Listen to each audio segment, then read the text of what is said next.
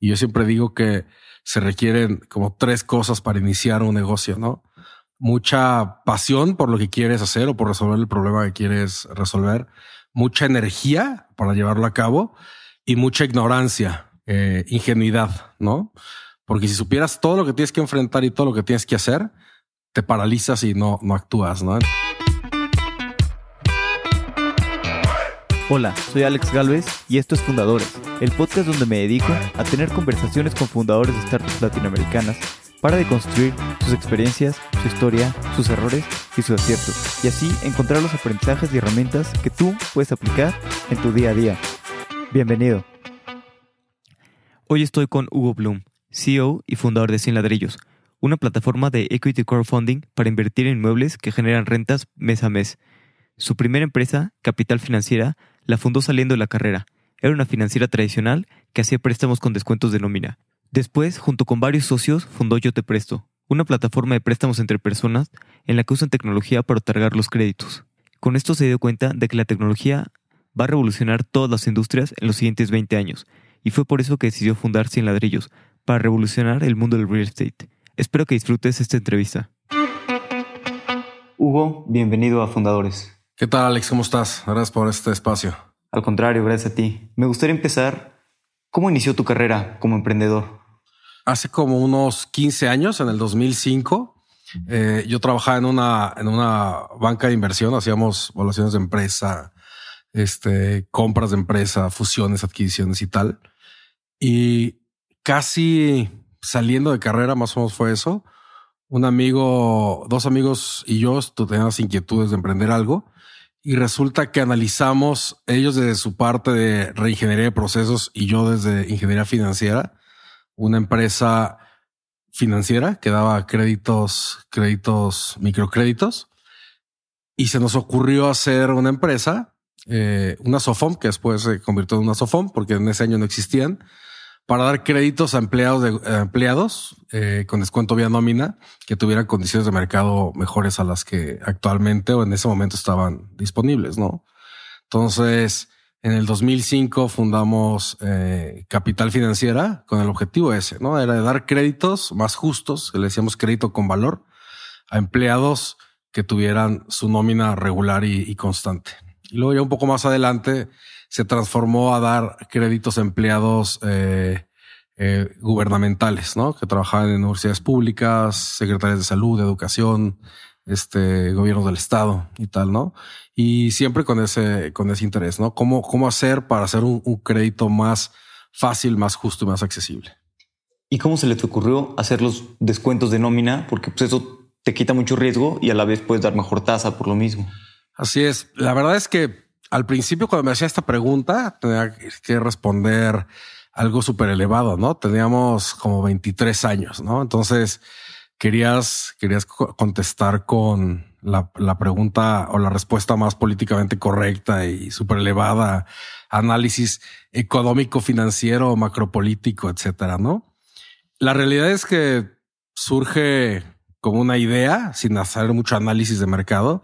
Y yo siempre digo que se requieren como tres cosas para, para iniciar un negocio, ¿no?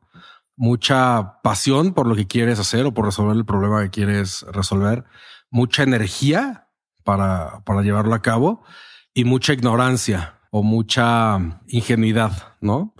Porque si supieras todo lo que tienes que enfrentar y todo lo que tienes que hacer, te paralizas y no, no actúas, ¿no? Entonces, en alguna otra plática, eh, una persona, el, fundador de Wiseline, dijo que él añadiría una cuarta, ¿no? Y él diría, él decía que debías de tener mucha arrogancia. Se oyó fuerte la palabra, pero creo que se refería, o ya platicando con él, se refería a que tienes que ser arrogante para creer en lo que tú, en, la forma en la que tú quieres resolver el problema, a pesar de que toda la gente te diga, pues que eso no, no ha podido ser resuelto antes de una forma o que tu forma ya la caló alguien y no funcionó. Entonces dice que tienes que tener la suficiente arrogancia para creer en lo tuyo, pero a la vez la suficiente humildad para cuando estás iterando el producto puedas saber si hay algo que cambiar, ¿no? ¿Y cuáles fueron los retos que se enfrentaron en Capital Financiera cuando recién empezaron? Dijeron, ok, vamos a hacer esto, vamos a dar préstamos, ¿ahora qué? Pues el primer reto y el que no, vimos, no visualizamos era pues no teníamos dinero para prestar, ¿no? Entonces, eh, es cuando te dices, híjole, ¿cómo se te ocurrió este negocio? ¿No? Entonces, teníamos líneas de crédito, en realidad eran Friends and Family que habían decidido creer en nosotros para poner en marcha el negocio.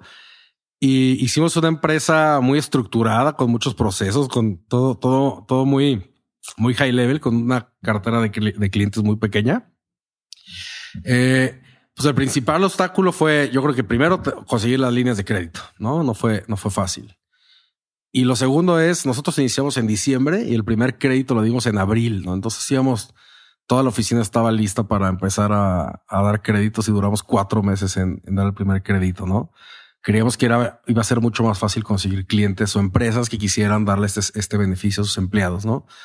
Y la verdad es que la edad, a lo mejor ahí en esa época, de 23 años nosotros, se les hacía como que pues no, no, no vas a echar a perder, eh, no, vas a, no vas a aprender echando a perder aquí en mi empresa, ¿no?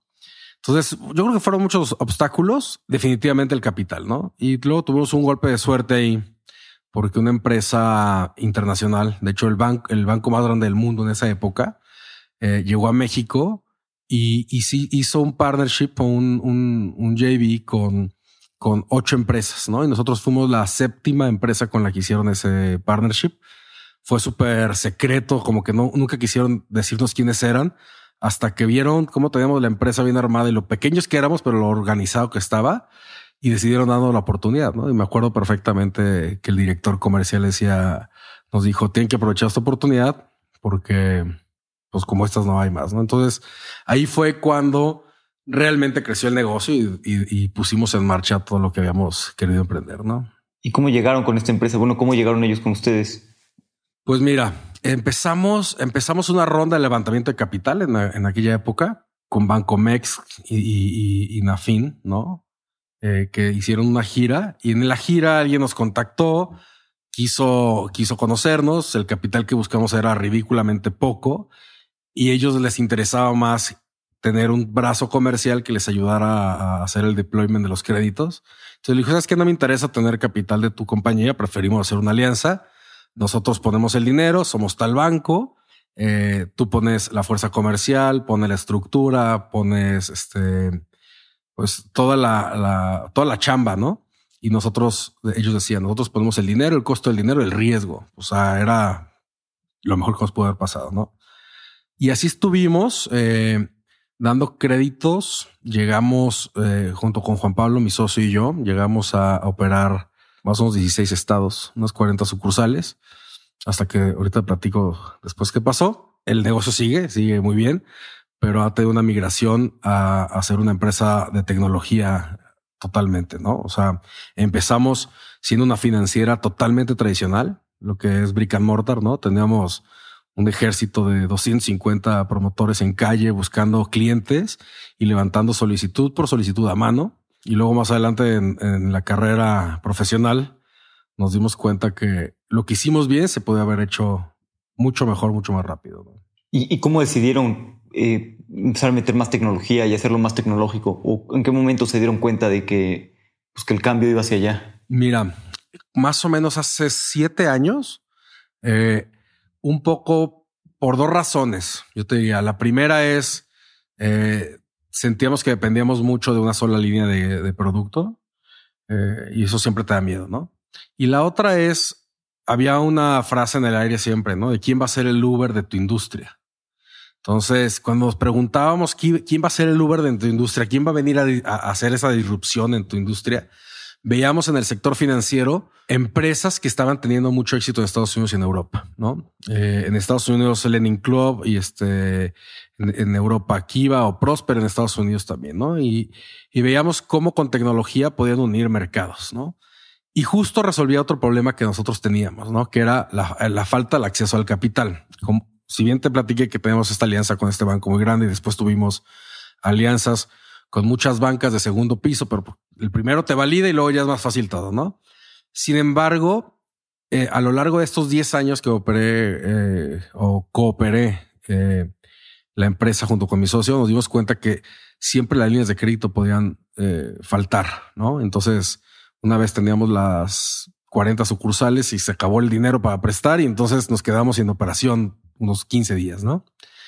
Entonces, con esta falta de, de, fuentes de fondeo, dijimos, oye, estaría padrísimo traernos o replicar el modelo de, crédito personal entre personas que en Estados Unidos y en, Europa ha tenido mucho éxito y poderlo traer a México, ¿no? Y entonces creamos una compañía 100% de tecnología que se llama yotepresto.com. Eh, como Juan Pablo, mi socio y yo operábamos eh, capital financiera, teníamos que traernos a alguien que consideráramos súper inteligente, capaz, con energía y compasión. Y invitamos a la idea esta inicial a Rubén Chávez, que hoy es el CEO de, de Yo Te Presto. Y empezamos con las, con la receta de las tres ingredientes, ¿no? Con mucha pasión por dar un crédito todavía mucho más justo, eh, con mucha energía por hacer las cosas distintas y con mucha ignorancia otra vez, ¿no? ¿Por qué te digo mucha ignorancia? Porque no teníamos ni idea de, de que era una empresa de tecnología, ¿no? No sabemos ni que era una startup para empezar. Nosotros creíamos que con 100 mil pesos íbamos a poner una página de internet, porque ni siquiera le decíamos plataforma, era una página de internet donde donde uníamos a las personas que tenían el dinero y las personas que querían un crédito, las uníamos, no nos costaba el dinero y nomás cobramos por una intermediación, ¿no? Y lo, lo ilógico del asunto es pretender hacer una empresa de tecnología sin tener el componente más importante que es el tecnológico, ¿no? Entonces ahí estábamos tres, tres financieros queriendo emprender una empresa de tecnología sin saber que éramos una startup, ¿no? Pero bueno, rápido aprendimos ahí. Eh, hicimos un, un, pequeño levantamiento de capital que nos ayudó Angel Ventures. Y, y, otra de las cosas, yo creo que, que a mí en lo particular me cambió la, percepción de cómo hacer estos tipos de negocios. Mucha gente nos preguntaba en Yo te presto, oye, ¿cómo le haces? ¿Cómo te atreves a dar créditos a una persona que no estás viendo? No, o sea, que una persona por internet te pida, no? y volvíamos a, las frases o las, o las respuestas que tenían que ser, que tenían que sonar inteligentes, ¿no? Porque la verdad es que sí nos daba miedo, ¿no? O sea, tenemos que este, aprender con esto, ¿no? Y ahí pues decías cualquier cosa, ¿no? Has analizado muchos puntos, tal, ¿no? Hoy te puedo decir, y luego, luego lo aprendimos, ¿no? Lo que la tecnología te puede, te puede hacer el, el apalancamiento, ese leverage que te puede ayudar, ¿no? Hoy te puedo decir que analizamos alrededor de 100 data points para hacer un, una, un análisis de crédito con yo te presto. Y todo es gracias a la tecnología, ¿no? Y en, y en capital financiera, antes de que migráramos al esquema más tecnológico, pues en realidad veíamos solamente a una persona, su identificación y que respirara, pues, o sea, creer que esa persona era quien decía ser y que ganaba lo que decía su, su recibo, ¿no? Entonces, y los números lo, lo comprueban, ¿no? Si tú te metes a yo te presto.com a la parte de abajo, bien estadísticas, y después de 600 o 700 millones de pesos que llevamos prestados en estos años, tenemos una cartera vencida del 1.8%, ¿no? Yo creo que no hay, hoy me atrevo a decir que no hay institución financiera en el mercado que tenga esas tasas de, de, incobrabilidad. ¿Qué quiere decir? Que hay un proceso de, de selección muy, este, muy certero que le ha ejecutado bien Rubén pero sobre todo que la tecnología te ayuda a llegar a esos, a esos niveles de, certeza poco a poco, ¿no? El reto ahí grande fue, pues también, ¿no? Es los marketplaces es un problema de huevo gallina, que es primero traer a clientes buenos o traer a inversionistas que les prestan a sus clientes. Gracias a Dios pudimos subir a, esta, a este emprendimiento a un socio que tenía los recursos suficientes para poner los primeros, eh, creo que 10 millones para prestar, ¿no? Entonces, lo que entonces nuestro, nuestro principal reto era traer digitalmente a clientes buenos para pagar que quisieran un crédito, ¿no? Este, y pues teníamos el supply eh, solucionado con estas primeras líneas de crédito. Al final nos salió muy bien y después abrimos la puerta para que cualquier persona desde 200 pesos pudiera entrar a, prestar, ¿no? Entonces, a raíz de ese emprendimiento, ahora conecto la pregunta, ¿Cómo es que en Capital Financiera decidimos cambiar ese emprendimiento que era totalmente tradicional a tecnología? Pues este, este, este caso, ¿no? Eh, el ver cómo una empresa nueva de reciente creación que no generaba ingresos tenía un proceso de otorgamiento de crédito mucho más avanzado y mucho más poderoso que lo que llevamos haciendo 10 años, fue así como un, un golpe durísimo, ¿no? O sea, eh, hay una película que se llama Moneyball. No sé si lo has escuchado o lo has visto. Sí. Eh, una película donde compran jugadores y un equipo no tiene dinero para comprarlos y, hace estadística y ve quién está sobre, sobrevaluado y, subvalorado y empiezan a tomar decisiones de compra así, ¿no? Y dice una frase que, siempre la, la, recuerdo y la, en todos los emprendimientos y es, y dice que es increíble el tiempo que llevas jugando el juego sin aprender realmente nada, ¿no? O sea, y eso es, en palabras más rancheras, es como una ceguera de taller, ¿no? Crees que por hacer las cosas siempre igual y no te han salido mal, se son como se deben de hacer. Entonces, para nosotros, eh, este, este, este, cambio a emprendimientos tecnológicos que nos dio la experiencia con Yo Te Presto, lo hemos aplicado siempre, ¿no? Y con relación a Yo Te Presto, ¿Cómo fue que conocieron a Rubén? ¿Lo conocían desde antes? Eh, ¿O cómo fue que armaron el equipo sí, inicial? Fíjate que Rubén, Juan Pablo y yo éramos compañeros desde la universidad. Estudiamos eh, finanzas en la Universidad Panamericana aquí en Guadalajara. Y cada quien se fue por su camino. Yo me fui a finanzas más corporativas y este tipo de fusiones, adquisiciones, evaluaciones de empresas. Y ellos dos se fueron a un despacho que hacían reingeniería de, de procesos, ¿no? Después, Juan Pablo y yo nos asociamos en Capital Financiera y Rubén se va a una empresa, una microfinanciera, a hacer toda la reestructura de procesos y llega a ser eh, director de finanzas de esa, empresa. Esa empresa después se vende y él buscando un año sabático, como a los dos meses lo interceptamos y se le acabó su año sabático. ¿Cómo es? Buenísimo.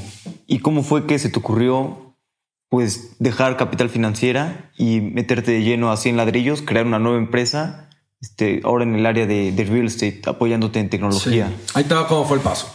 De capital financiera un poco por inquietud, miedo o, visión, ¿no? De, buscar quién va a ser el, Uber de tu industria. Creamos esta, esta compañía, eh, Yo Te Presto. Yo Te Presto nos, nos, nos abre los ojos al mundo de tecnología y finanzas y también a una cosa que, que me imagino que toda la gente que nos escucha del tema de la tecnología lo conoce, que es la metodología ágil o agile y el tema de Scrum, ¿no? Este, me metí a estudiar esta, esta forma de, de, programar en sprints y tener esto, esta metodología.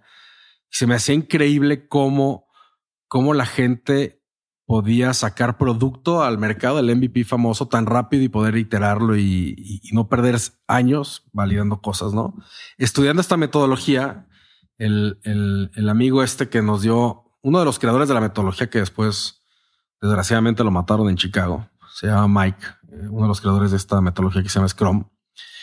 Eh, él decía, ¿no? Que él nos podía asegurar que en cualquier industria en cualquier industria en la que estuvieras. Si el core business no era tecnología, definitivamente era el core advantage, ¿no? Entonces me, me, quedé a pensar y para mí fue algo que también siguió resonando. Eh, un poco de acorde a lo que platicamos de Yo Te Presto, ¿no? ¿Cómo era posible que Yo Te Presto en un año podíamos hacer un underwriting mucho más importante de créditos que lo que llevamos haciendo 10 años?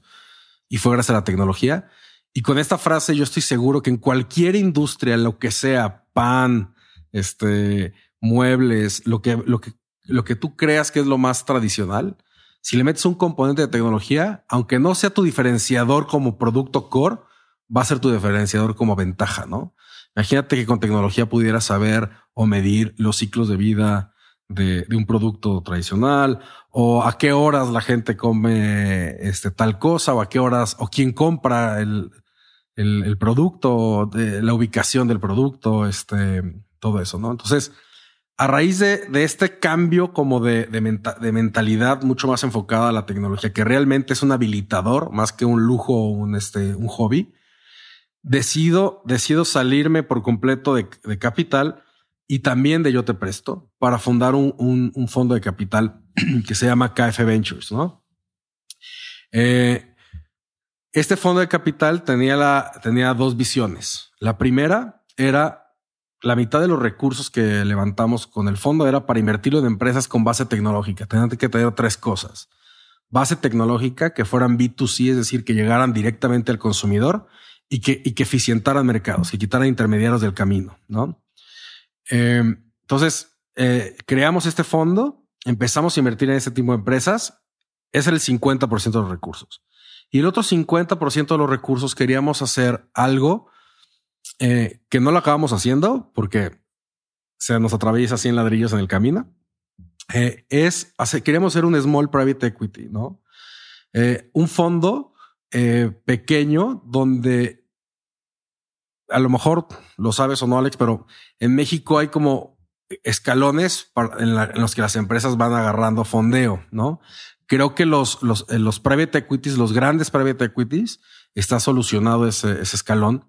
Los small este, venture capital también están solucionados, pero hay un, hay un, hay un mezanín ahí donde empresas que ya tienen su tamaño no pueden acceder a capital inteligente tan fácilmente porque tienen que tener un tamaño mucho más grande. Ese gap queríamos nosotros atenderlo. Entonces dijimos, este fondo lo que queremos hacer es un fondo que ayude a las empresas en tres o cuatro cosas que podríamos ofrecerles. Desde luego capital, dinero, pero tres cosas internas que nosotros habíamos visto desde nuestro, desde, desde nuestro emprendimiento tradicional que era muy difícil hacer. El primero es poder hacer una administración de, de procesos, ¿no? La segunda es un área de IT o de, de tecnologías de la información fuerte. Eh, y la tercera era ingeniería financiera, que era como nuestro expertise. ¿no? Entonces dijimos, queremos invertir en empresas tradicionales que estamos seguros que si le metemos el componente tecnológico puedan hacer la diferencia, ¿no? Ya no es, ya no es venture capital, porque venture capital es 100% tecnología. Entonces dijimos, creemos que podemos dar estos servicios a las empresas en las que, en las que invirtamos. Y fue cuando dijimos, vamos a poner del primer conejillo de indias, que era la empresa Capital Financiera. Dijimos, si podemos darle ese servicio a Capital, se lo podemos dar a las demás, ¿no? Eh, ¿Y cómo fue que pasaste después de que armaron el fondo KF Ventures a empezar sin ladrillos? Entonces, lo que pasó en KF Ventures fue que dejamos de lado la parte de, de inversión de empresas tradicionales o este small private equity que te comento y invertimos en, en una empresa de, de un emprendedor que, que, admiro muchísimo, que se llama Tomás Álvarez, ¿no? Él, él tiene un, eh, él tuvo el primer mercado de criptomonedas en México que se llama Volavit. Y a raíz de eso, y otra de las cosas que nos cambió la perspectiva fue eh, haber metido a Yo Te Presto en una aceleradora que se llama Village Capital. Interesantísima. Y ahí lo conocimos, ¿no? Entonces Tomás un día me habla y me dice, oye, tengo una idea de, con el tema de la criptomoneda y el blockchain, tengo una idea de poder hacer firmar documentos digitales con blockchain. ¿no? Entonces le platícame qué es eso. ¿no? Entonces me dice, fíjate que es eh, hacer que un documento digital tenga las tres características, que sea inviolable, que sea, eh, que sea único y que sea endosable. ¿no? Entonces me dice, con el blockchain podemos hacer esas características y podemos firmar un pagaré digitalmente, un contrato digital o cualquier cosa digital. Entonces ahí fue cuando se, después de muchas cosas que se fueron uniendo, dije, oye, tengo un problema que he visto en el mercado a raíz de todo lo que hemos vivido, ¿no? Eh, de que la gente vemos que sí quiere invertir, que sí se preocupa por su futuro, pero no, no ven opciones realmente tangibles para hacerlo, ¿no? Vemos que la gente quiere invertir en préstamos personales, pero también veo que la gente se muere por tener bienes raíces, ¿no? Y poder acceder a este, a este, a este, este asset class que a la gente le ha ayudado a crear, crecer y proteger su patrimonio. Entonces le digo a Tomás, ¿qué pasaría, Tomás, si con estas, este tema digital de poder hacer títulos, pedacitos o fichas o, ladrillos digitales que sean únicos y que puedan ser transferibles, hacemos lo mismo que hicimos en Yo Te Presto, un marketplace, ¿no? Donde la gente que tiene un inmueble puede pulverizarlo en pedacitos y la gente que quiere comprarlo pueda comprarlo sin todo el, el, el problema o el todo el dolor de cabeza que esto implica. Tiene muchas historias atrás, ¿no? Otra de las historias que te puedo platicar es, en alguna ocasión quisimos comprar un inmueble, el inmueble valía 100, ¿no? 100 pesos. Cuando pudimos conseguir el dinero de los 100 pesos, nos dimos cuenta que a la hora de querer escriturar el inmueble, tuvimos que gastar más o menos un 25% más del valor del inmueble, entre impuestos, abogados, notarios, escrituras, libertades de gravamen. Y no solo eso, ¿no? Más o menos tardamos como unos 60, 70 días, dos meses y medio más o menos, en poder escriturar y tener la escritura de. Entonces dijimos, este proceso de, compra de bienes raíces está totalmente roto, ¿no? Adicional a que para poder comprar bienes raíces tienes que tener al menos en este país dos, dos millones de pesos o 100 mil dólares, ¿no? Dijimos, ¿cómo, ¿cómo podemos hacer, cómo podemos solucionar este tema de poder llevarle a la gente la posibilidad de invertir en este activo que es tan deseado y ha sido tan deseado de una forma sumamente sencilla, rápida, accesible y sin ningún tipo de conocimiento previo en el tema escrituración inmobiliaria, digámoslo así. Entonces, platicando con Tomás, vimos que era posible hacerlo. Eh, incluso vimos la primera solución que era la, la, solución que más queríamos era que el inmueble estuviera protegido por un fideicomiso. El nombre de 100 ladrillos sale porque dijimos en 100 partes, lo dividimos en 100 partes y, y después le cambiamos el nombre, 100 ladrillos. Ya, ok, vamos a llamarle al proyecto 100 ladrillos.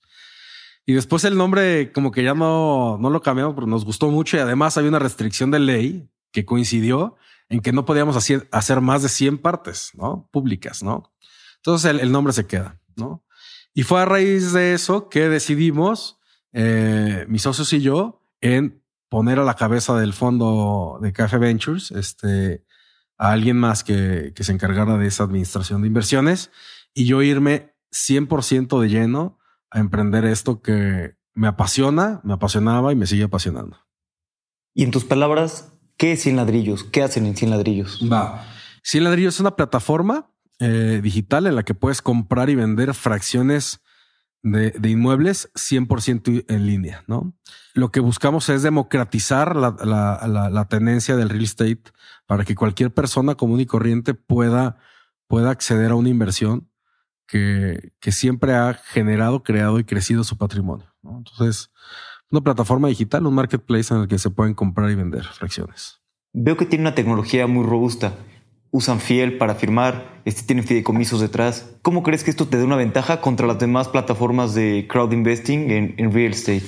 Va, mira, como que tocas el, punto, Alex. Mira, eh, nacimos en el 2017.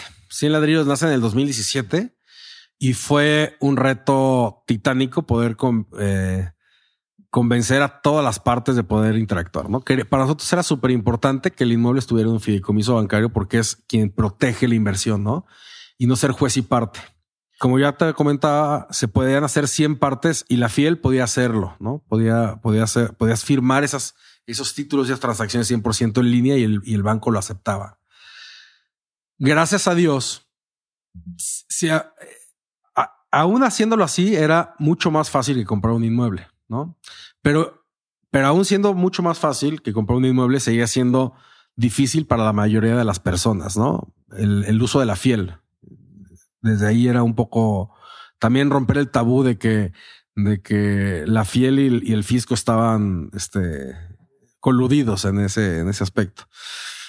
Y gracias a Dios, en, en marzo del 2018 sale una ley que se llama la ley FinTech, que desde su creación y en el lobbying estuvimos impulsándola junto con, con Yo Te Presto y con la FICO, que es la Asociación de Financiamiento Colectivo en nuestro país. Eh, y estuvimos impulsando porque hubiera un marco regulatorio en México que le diera legalidad y le, diera un orden a las empresas fintech o de financiamiento eh, y de finanzas y tecnología.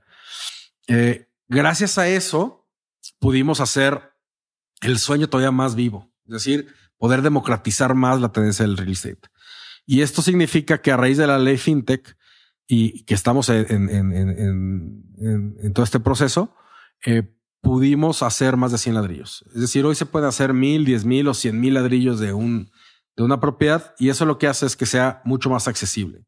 Y la otra, oh, y la otra gran ventaja es que eh, al ser una empresa regulada y validada por la Comisión Nacional Bancaria de Valores, que es la policía de las finanzas de nuestro país, nos da la posibilidad de poder hacer estas transacciones sin necesidad de la fiel, ¿no? Es decir, si la tecnología antes era robusta porque metíamos la fiel, ahora es todavía mucho más robusta porque estamos regulados por, por, esta Comisión Nacional, ¿no? Es una, para poder operar sin ladrillos, eh, tuvimos que pedir licencia, esta licencia para ser una institución financiera de tecnología que es muy parecida eh, en, sus, en sus requerimientos o tan exigente como la de un banco, ¿no? ¿Por qué? Porque tenemos una responsabilidad de captar dinero del dinero del público en general. Entonces, la tecnología sigue siendo muy robusta, yo diría mucho más robusta en temas de seguridad eh, y auditada ahora por, por la policía financiera. Pero gracias a Dios ya no tenemos que hacer que el usuario tenga que tener fiel para poder operar y que los tickets son más pequeños, ¿no? Y ya que empezaron sin ladrillos, ¿cómo resolvieron el problema del huevo y la gallina? Pues, ¿qué hacemos primero? ¿Traemos usuarios o traemos inmuebles o...? Yo creo que ese problema siempre va a pasar, ¿no? Siempre, siempre va a pasar y los marketplaces siempre tienes que estar eh, modulando oferta-demanda, ¿no? Eh, al principio eh, validamos, no teníamos ni idea nosotros del mundo del, real estate, ¿no?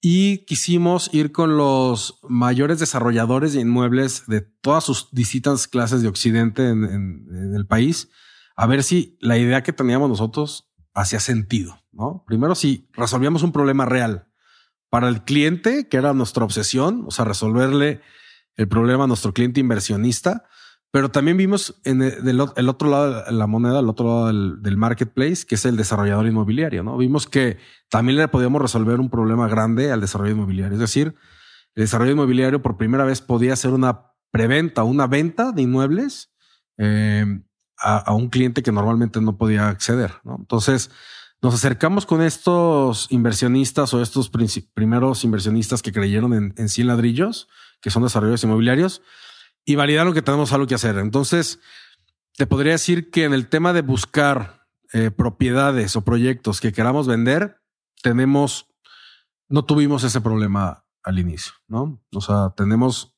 eh, carnita que poderle ofrecer al mercado, ¿no? Al revés, convencer al público en general de que, de que es una buena opción de inversión, yo creo que fue fácil. El hacer que compraran y que invirtieran es lo, es lo difícil, ¿no? Eh, y eso es lo que estamos luchando siempre, ¿no? Entonces yo te diría hoy que traer inversionistas que puedan eh, consumir el 100% de los proyectos a fondear va a ser el reto de los próximos tres años. Y esto es exponencial, ¿no? Cada vez vemos cómo más inversionistas se registran, más inversionistas compran, este y tal, ¿no? Y una vez con licencia, también esto va a desencadenar, ¿no? Y con relación a las partes de cada inmueble que cambiaron, en vez de que fueran 100 ladrillos nada más, ahora que sean 10 mil o más, ¿cómo ha cambiado la adquisición de usuarios? Supongo que puedes atraer más usuarios y diferente tipo de usuarios, ¿no? Que el que buscabas en un inicio. Totalmente. Nuestro, nuestro perfil eh, antes teníamos usuarios que quisieran invertir. Eh, iba a poner el ejemplo, ¿no? Tenemos un, un, local, unos locales buenísimos aquí en Guadalajara que fueron los primeros, que su valor de mercado son 20 millones de pesos, ¿no? Antes una persona que quería tener acceso a ese inmueble con la ubicación, con la calidad, con tal, tenía que tener 20 millones de pesos, ¿no? Yo no sé cuántas personas en nuestra ciudad, en nuestro país puedan invertir 20 millones de pesos y que les sobre ese dinero, ¿no? Al dividirlo en 100, entonces el ticket de acceso eran 200 mil pesos. Entonces ya hay no sé cuántas más, pero yo creo que muchas más personas pueden invertir 200 mil en lugar de 20 millones, ¿no? Sin embargo, 200 mil pesos todavía es muchísimo, es muchísimo dinero para poder invertirlo en, un, en una sola propiedad, ¿no? Entonces, nuestro mercado al inicio eran personas que ya tenían, voy a decir un número, ¿no? Entre 200 y 2 millones de pesos, 200 mil y 2 millones de pesos, que quieren invertir en este tipo de activos o de, inmuebles buenos, pero que no tengan capacidad para invertir 20 millones. Ahora nuestro mercado crece brutalmente, ¿no? Porque en lugar de poder invertir desde 200 mil, que, que ya era para nosotros democratizar, podemos ofrecerles a lo mejor inversiones desde 20 mil o incluso 2 mil pesos. Hoy tenemos publicadas propiedades alrededor de 4 mil 500 pesos, ¿no? ladrillos de 4.500 pesos. Entonces, el mercado crece muchísimo. Nosotros recomendamos que a la gente, pues, lo de siempre y lo de todas las, este, todos los asesores financieros que te, que, te encuentres serios, te a decir diversifica, ¿no? Diversifica no solo en las propiedades de 100 ladrillos, sino en otros tipos de inversiones, ¿no? Invierte en yo te presto, en, en la competencia nuestra, en 100 ladrillos, en la bolsa, en CETES, en todo, diversifica. Pero incluso diversificando con nosotros, la, la, la sugerencia o, o, la tirada es que la gente al menos tenga una cuenta que valga entre 100 y 200 mil pesos, ¿no? No de una sola propiedad, pero que pueda tener ladrillos en 20 propiedades de a 10 mil pesos en cada una, ¿no? ¿Para qué? Para que al mes reciba un dinero que le sea, que le haga, que le haga la diferencia, ¿no? Que sí pueda recibir una renta interesante, ¿no? Que esa es la ventaja para de 100 ladrillos, ¿no? No solamente queremos que la gente reciba renta, sino que pueda vender y ganar la plusvalía de los inmuebles en los que compra. Claro. ¿Y qué dificultades han tenido en 100 ladrillos? Pues muchas, muchas este, interesantes. Yo te podría decir que la más, la dificultad más grande que, que tuvimos fue cambiar el modelo de negocio al 100%, ¿no? Comentábamos hace, hace, hace rato que, y esta es un, una recomendación que le puedo decir a, a los emprendedores, que es enamorarte del problema que quieres resolver, no del cómo, ¿no? Y fue, fue muy doloroso para nosotros porque tardamos más o menos 18 meses en poder sacar, eh, menos el MVP, pero tardamos 18 meses programando un producto que a raíz de que salió la ley tuvimos que tirarlo a la basura y empezar de ser otro producto, ¿no? Entonces, estábamos tan casados en el cómo resolver el problema que mientras más avanzas en una, en en un camino que no va, más difícil es tomar la decisión. Entonces yo creo que el, reto más grande que, que, hemos tenido es cambiar todo el modelo de negocio sin perder la esencia. La esencia es darle acceso a la gente que puede invertir en este tipo de activos. Y esa, esa no ha cambiado para nada, pero el cómo tecnológico, legal y, y, en, el, en el proceso de online cambió al 100%. Yo creo que eso fue el más, el más complejo aunado a que tuvimos que cumplimentar y, adoptar la ley fintech al 100%. ¿no? Entonces es, un reto, es un reto grande. Y ustedes tienen inmuebles en varias ciudades del país, aquí en Guadalajara, en Puerto Vallarta, me parece que en Tijuana. Así es. ¿Cómo hacen ahorita para la administración de los inmuebles en las diferentes ciudades? ¿Ha sido un reto? ¿Todavía no? ¿Y lo será? Eh, definitivamente es un reto y decimos siempre, el, producto de 100 ladrillos para inversionistas está abierto para cualquier persona que tenga arriba de 5 mil pesos en el país, ganas de invertir y acceso a Internet, ¿no? De cualquier lugar, de, la, en cualquier ciudad de nuestro país. En relación a las, las propiedades o los solicitantes, es decir, en dónde queremos tener propiedades administradas, nos estamos enfocando en, esta primera etapa en cinco, en cinco zonas o ciudades, que es Jalisco, eh, Ciudad de México, eh, Nuevo León, Tijuana y Querétaro, ¿no? Si alguien nos ofrece un proyecto en una ciudad distinta a estas zonas, eh, hoy es probable que digamos que no, a menos de que la administración, como bien diga, como bien eh, decías, sea pues casi casi en automático, ¿no? Y cuáles son en automático los standalones. Por ejemplo, si una cadena de supermercados te quiere eh, rentar un supermercado en una, no sé, en Veracruz o en una ciudad en la que no operamos, no tenemos problema porque la administración no depende de nosotros, ¿no? Entonces, el reto operativo y administrativo sí va a depender de donde queramos tener influencia. Y esas son las primeras cinco ciudades donde queremos operar. Y en los siguientes cinco años en 100 ladrillos, ¿qué quieren hacer? ¿Piensan concentrarse nada más en inmuebles? ¿Tal vez eh, ir hacia otras líneas de negocio? Mira, tenemos... Eh, sí queremos concentrarnos en inmuebles, Dentro de los inmuebles, eh, estamos enfocándonos en los que más generan renta y plusvalía, que son comercio, oficinas, industrial y vivienda habitacional, pero solamente en su modalidad de vivienda semi-institucional, ¿no? En la vivienda tradicional, casas y depas tradicionales no queremos meternos. Eh, en los demás sí. ¿Cómo veo a 100 ladrillos en los próximos cinco años? Veo como el marketplace número uno del país, ¿no? Eh, como una opción real eh, donde la gente puede invertir en este activo y que lo vea que es una gran solución para, para crear y proteger su patrimonio. Eh, veo al menos teniendo el tamaño de, de, de una fibra top 3, 4 del país, porque aunque no somos una fibra, hacemos cosas, cosas similares, ¿no? Y veo productos alrededor de, esto, ¿no? Estamos, eh, quisiéramos eh, lanzar la integración para que alguien con sus ladrillos pueda pedir un crédito y dejar en garantía sus ladrillos, eh, o incluso pedir crédito para comprar ladrillos y que de ahí salga, de las rentas hagan los pagos, ¿no?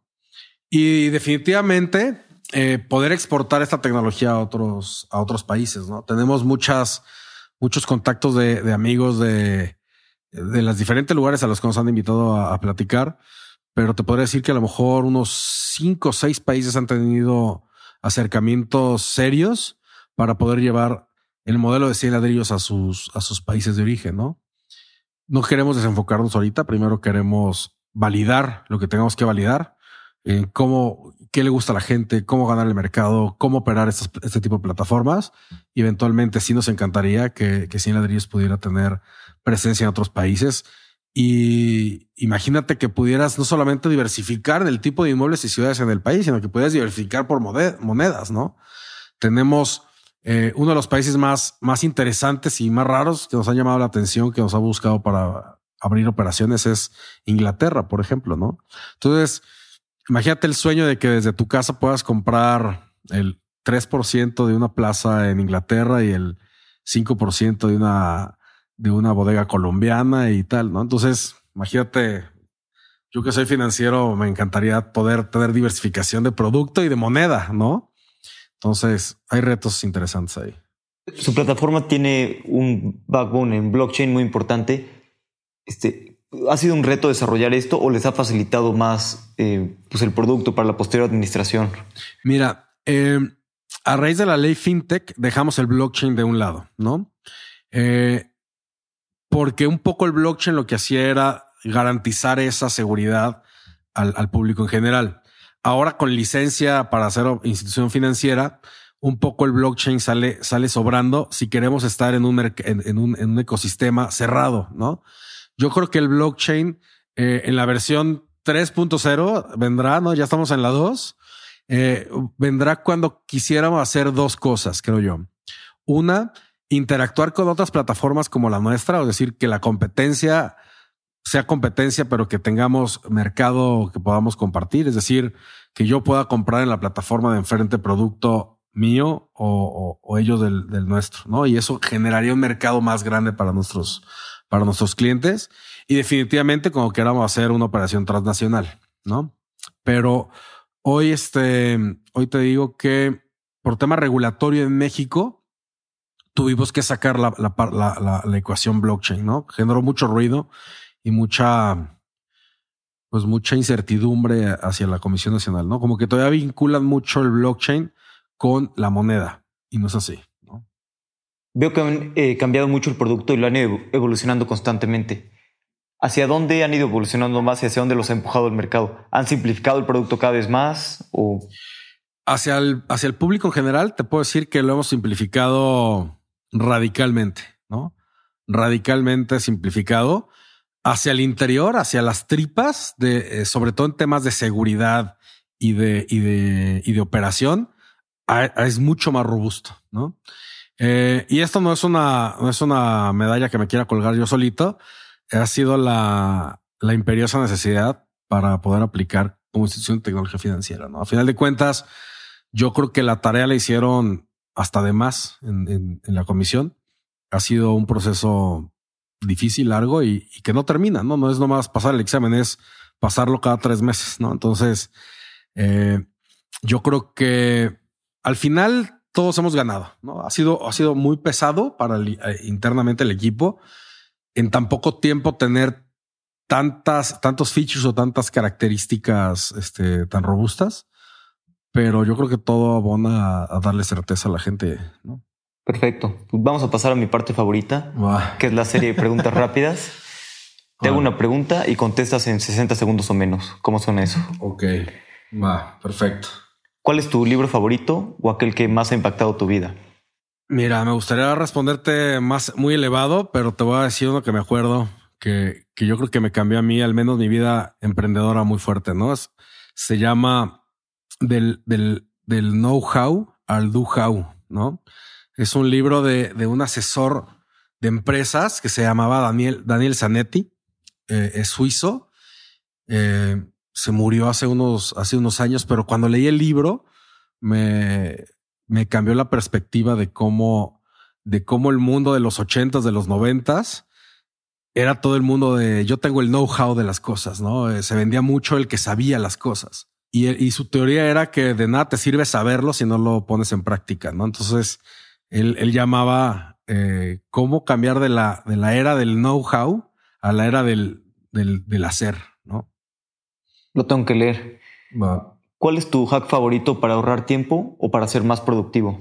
Yo creo que el, es bastante sencillo. Cuando tengo una tarea que hacer, la, la pongo en mi calendario, en mi calendario y le pongo tiempo y, y, fecha, ¿no? En vez de poner una lista de, de cosas por hacer y que siempre se va, va, creciendo, tengo mi lista, pero sobre todo le pongo fecha y fecha y tiempo e involucrados que vamos a sacarla. De esa forma te dejas de preocupar y de agobiar y, y ya tiene su forma de su tiempo y su y su y su momento. ¿Qué creencia o hábito has cambiado en los últimos cinco años que ha mejorado drásticamente tu vida? Mira, me da hasta pena decirlo, pero yo creo que es parte del, proceso. Pero antes no, no dejaba, no perdonaba la siesta, ¿no? Tomaba una siesta de 3 a 4 de la tarde todos los días, ¿no? Y la defendía siempre en, en todas mis pláticas con amigos, con todo, y era la cosa que más defendía porque realmente me hacía muy productivo, ¿no? O sea, yo de 3 a 4 me desconectaba, me ponía en pijama y a las 4, 4 y cuarto, 4 y media ya estaba en la oficina y para mí era otro día de trabajo. ¿no? Yo decía que trabajaba 10 días a la semana en, porque estaba fresco, ¿no? Tenía 10, 10 mañanas, ¿no? Hace más o menos 4 o 5 años dejé de tomar siesta por la cantidad de, de trabajo y de, y de cosas en las que, en las que nos involucramos. Estaba mermando mucho también el rendimiento. Y yo creo que lo que me ha ayudado mucho es despertarme temprano a hacer ejercicio, ¿no? Y parecería que despertarte más temprano a hacer ejercicio y no tomar siesta está, va contraproducente, pero yo creo que ayuda a dar la energía y el, y el rendimiento. ¿Hay alguna opinión que tengas que poca gente comparta? O sea, que tú creas que es verdad y la mayor gente sí. opina otra cosa. Sí, yo creo que la opinión de que caro es bueno, yo creo que es muchas veces es muy, es muy falsa, ¿no? Yo creo que es más probable que encuentres algo que sea bueno y caro a algo que sea caro y bueno, ¿no? No muchas veces nos dejamos ir por, por el precio de cualquier cosa, de servicio, de producto, de lo que sea, y creemos que pagar mucho garantiza un buen, un buen, un buen, buen producto o servicio y nada más alejado de la realidad. Si pudieras poner una frase o un mensaje en algún billboard, un espectacular o algo en el que todos lo vean, este, ¿qué pondrías? La de Nike, ¿no? La de Just Do It. Sí, yo creo que esa. ¿Hay algún punto de inflexión en tu vida que haya cambiado la forma en la que piensas? Sí, sí, fíjate que soy financiero, ¿no? Entonces, y aparte sabía que iba a estudiar finanzas desde los, creo que ocho años sabía que iba a estudiar finanzas, nunca tuve crisis eh, profesional en mi vida. Me gusta, me apasiona lo que hago y toda la vida cuando me tocaba clases de factor humano, de recursos humanos y tal, este sentía que era como paja, no? O sea, pensaba que no era cierto que toda la gente te decía que el factor más importante es el humano. Sentía que era como, como políticamente correcto, pero que no lo decían en serio. Y a lo largo de los años me he dado cuenta que, y sobre todo cuando he estado en empresas de, en estas últimas empresas de tecnología, que no era, no era, no era mentira, ¿no? O sea, no era una frase trillada que el factor humano es el más importante en cualquier organización. Yo creo que el darme cuenta que, que no eres uno, uno que no eres, no eres super multitask ni todopoderoso ni nada y que realmente las cosas las hacen las personas y que realmente tu valor más importante es el, es, es el factor humano. Eso para mí cambió la perspectiva en la que hago las cosas y en las que creo que ejecuto en la empresa. Eh, tengo un respeto absoluto por, por todos los, todos los miembros del equipo. ¿no? O sea, yo creo que no es una respuesta políticamente correcta. Al igual que la ética, por ejemplo, ¿no? Que, la, que dicen que la ética paga y que la gente cree que no, pero yo estoy totalmente completo que sí, eh, completamente seguro que sí.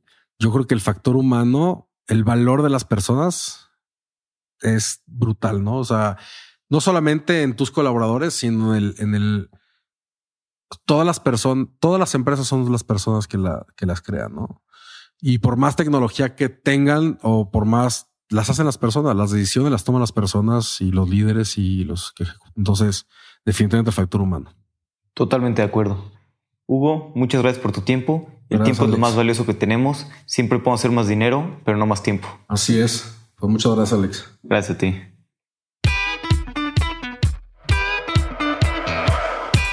En lo personal, me encanta Sin Ladrillos.